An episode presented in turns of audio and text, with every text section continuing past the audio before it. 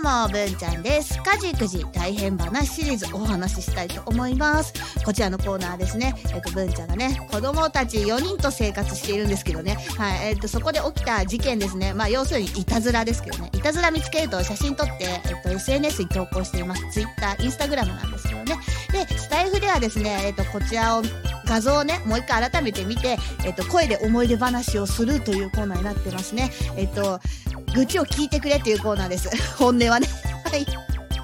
このね、最初にいたずらを発見してから、で、発見したらすぐ投稿するんですけど、スタイフでここで音声で喋るまで結構もうタイムラグがあって、これ1年以上前の画像になると思うんですけどね、すんごいか溜まってるのよ。で、この1年間どんどんどんどんあの、新たな作品生み出してくれてますからね、どんどん喋らなきゃいけないんですけどね、あの、メインの SNS 活動はね、私はあの、DT エマーとして音楽作っているんですよね。なので、えっと、こちら後回しになってしまうっていうの今ね、ひたすらため撮りをしているんですけどね。はい、今回はこちらですね。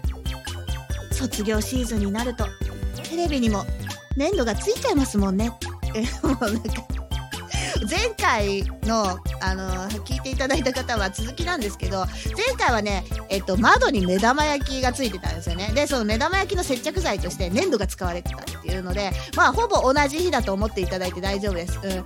あの、その粘土がね、今度テレビにくっついてたんですよね。もうテレビはやめてくれと思って、テレビやめてよって思って、あのどうしてこんなことするんですかね。まだ窓はね、綺麗に拭ける。しかもちょっと荒、何？手荒く、手荒くって言っても、あの、ゴシゴシ力入れて拭いたら粘土の取れるじゃないですか、ベタベタ。テレビはね、力入れてこすったら割れちゃいますからね。なんでテレビに粘土ついてんだと思って、もう、あの、発狂しましたよね。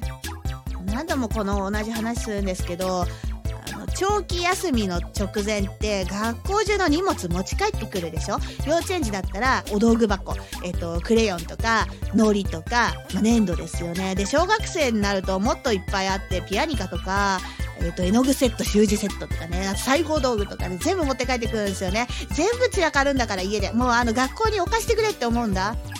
こっちが大変なんだから、毎日怒って、また絵の具セット散らかしてって言って、で、その絵の具、あのー床に落ちてさ、チューブね、踏んでさ、ビチャって出てさ、うわーとかな、もうそんなのばっかりですよ。いつか多分これまた同じ話すると思いますわ。はい。もうね、ほんと辛い。